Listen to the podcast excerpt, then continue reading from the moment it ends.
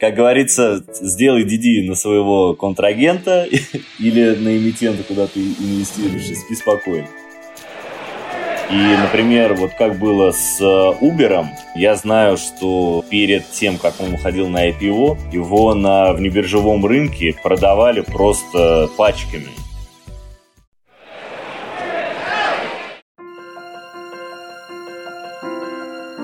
Друзья, привет! С вами подкаст проекта бесконечности, и мы продолжаем специальный выпуск с компанией Shares Pro. У нас сегодня в гостях Иван Щербина. Иван, как лучше тебя представить?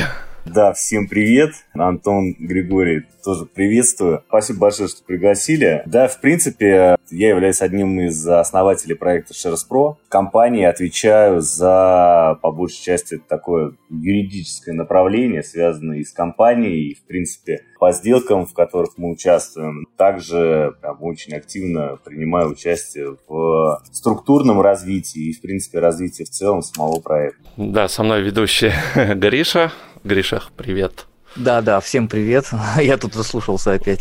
Да, да. Сегодня мы поговорим с Иваном на разные интересные темы, касаемые финансов, естественно. О чем же еще, как не финансы. И у нас по традиции, Иван, мог бы ты немножко рассказать о себе, об учебе, увлечениях, может быть, о работе? Да, конечно. Меня зовут Иван Щербина, мне 33 года. Если, например, говорить о учебе, заканчивал я Московский институт стали и сплавов. Так получилось, что пошел работать не по профессии. Плавно расскажу немножко о работе, вообще, как я оказался в финансовом мире, можно так сказать. На четвертом курсе института к нам приходили ребята, а, я уже не помню из какой организации, и как раз давали азы курса ценных бумаг. И потом был определенный конкурс, то есть там давался демо-счет, и, соответственно, там все желающие могли там поторговать и показать результат. После этого я влюбился, можно сказать, в фондовый рынок и начал свой путь. Прошел этот конкурс, и после института, первый, куда я попал, я попал в управляющую компанию,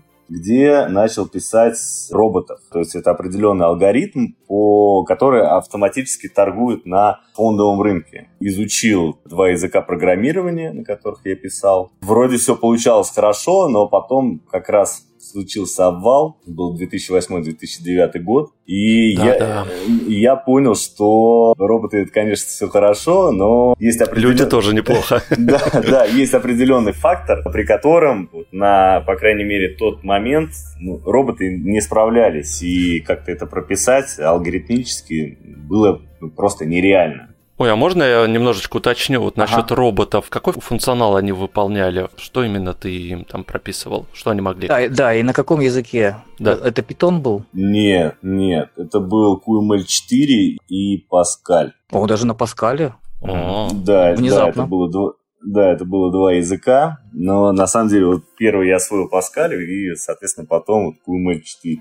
В принципе, робот, все, что ты запрограммируешь, он и будет делать. То есть там были различные стратегии. Я даже программировал, вот, например, когда мы смотрим стандартный график, там идет цена, да, то есть показано, как цена варьируется в течение там минуты, часа и так далее, так далее, так далее. То есть рисуют так называемые свечки. А я делал так, что у меня эти свечки рисовались от объема торгов. То есть в минуту тоже, в час и так далее, так далее. То есть можно даже запрограммировать стандартные стратегии, которые на основе определенных индикаторов, различные среднескользящие, стахастики и так далее и при пересечении определенных линий он совершает, например, у тебя сделку. То есть там я купил, и потом ты прописываешь ему условия, при которых он должен продать. Это работает так. А прописать можно все, что угодно. Можно даже там спрогнозировать этим роботам спрос, который будет там в начале, в середине. И, в принципе, можно прописать ну, абсолютно все. Это уже надо понимать, что конкретно нужно. То есть э, даже по роботу можно задать определенные условия, чтобы понимать, какой будет спрос днем, утром или вечером. Короче, вариантов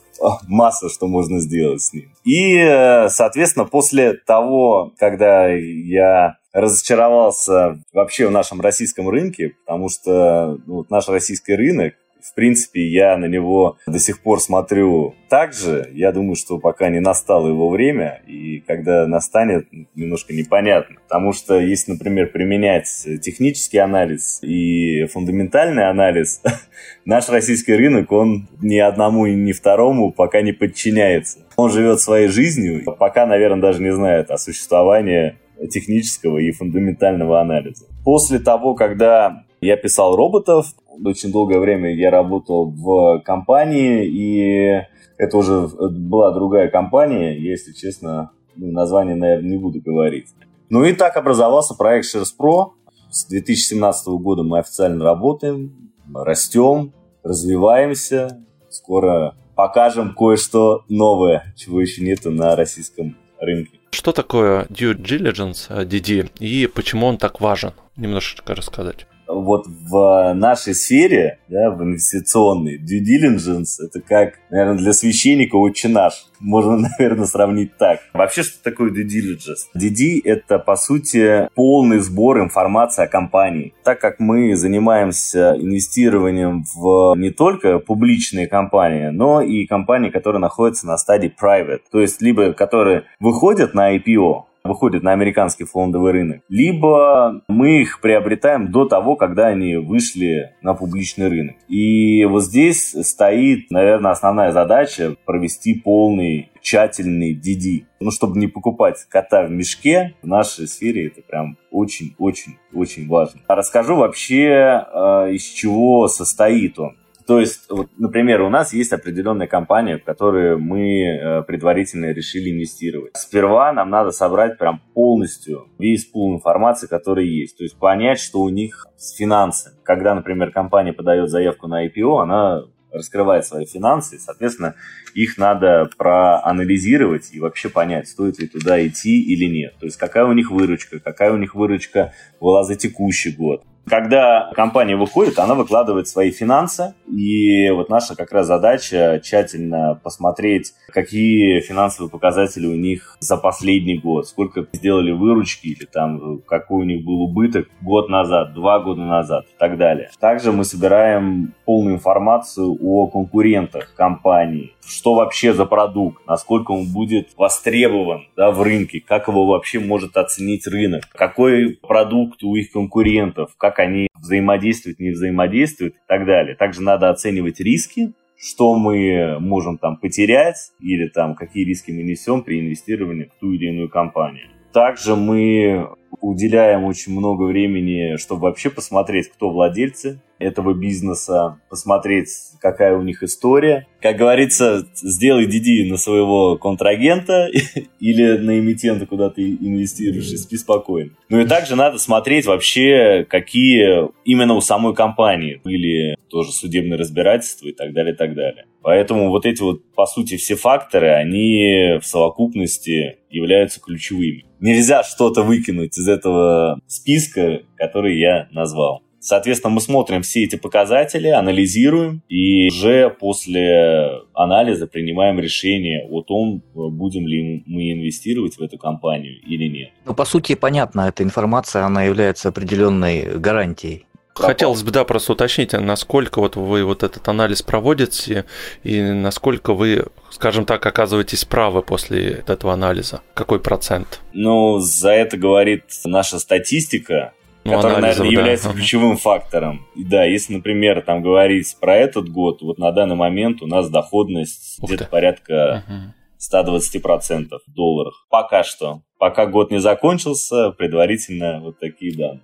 Иван, а вот с какими трудностями можно столкнуться? Вы сталкиваетесь, вернее, когда вот DD проводите? Очень сложно делать DD э, на китайские компании, потому что были случаи, когда, например, они подают какие-то там документы, в итоге оказывается, что вообще по факту совершенно все, все по-другому. И когда, например, у них идет первая отчетность, она просто улетает процентов на 30. Или, например, вообще там первоначально, когда они выходят, дают ложные данные. И вот здесь вот, хоть ты и делаешь э, due diligence, но ты все равно опираешься на те данные, которые у тебя есть. Это, наверное, самая такая большая сложность. Но еще сложно иногда э, бывает, например, вот когда мы заходим в pre-IPO, да, так называемые, то очень сложно получить там финансовые показатели по некоторым компаниям. Мы все равно стоим на своем и в большинстве случаев своего добиваемся. Вот, ну, в общем, самые, самые непредсказуемые такие... азиаты, получается, да. Да, да, самые непредсказуемые. Ну, получается, вещи, смотрите, которые... раз они отчетность э, должны раскрывать, я так понимаю, они ее раскрывают после прохождения IPO, да?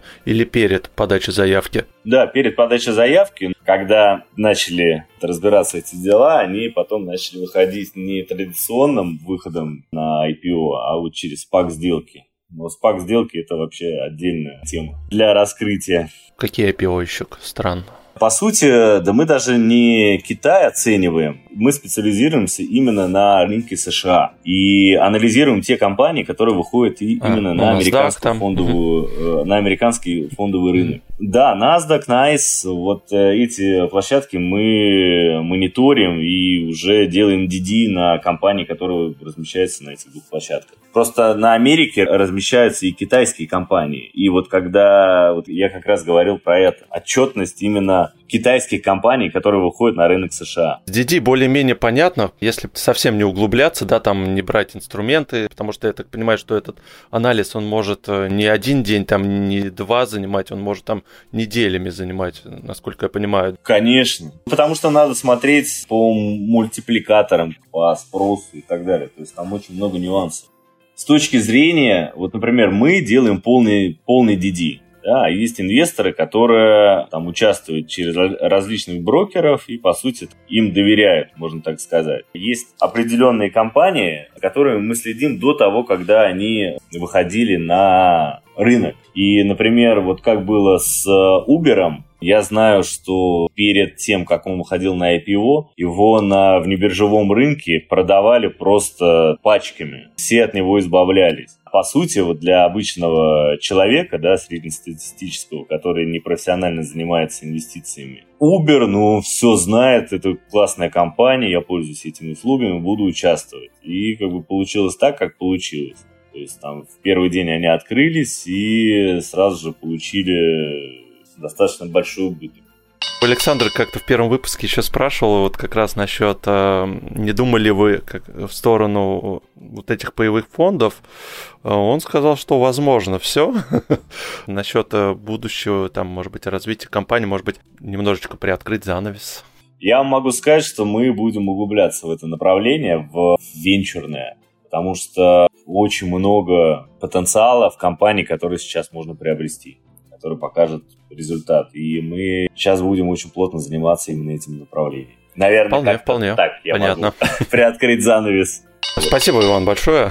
Было, да, очень интересно и прям познавательно. Как я бы рассказал ранее, я там много для себя полезной информации почерпнул. Надеюсь, слушателям тоже, Гриша, я думаю, тоже узнал много нового. Да, я ну, напоминаю, да, что это у нас в гостях был один из основателей Shares Pro, Иван Щербина. Да, всем большое спасибо. Тоже было очень приятно пообщаться, подискутировать. Так как у нас сегодня идет тема DD, начинающим инвесторам я бы советовал побольше доверять профессионалам, не делать самому поспешных выводов. Потому что зачастую как раз именно поспешные выводы приходят к тому, счет обнуляется. Ну, еще часто бывает, э, как это, синдром упущенной прибыли, там вот это вот когда уже поздно. Как это, кстати, очень сейчас э, распространенное слово, да, синдром упущенной выгоды.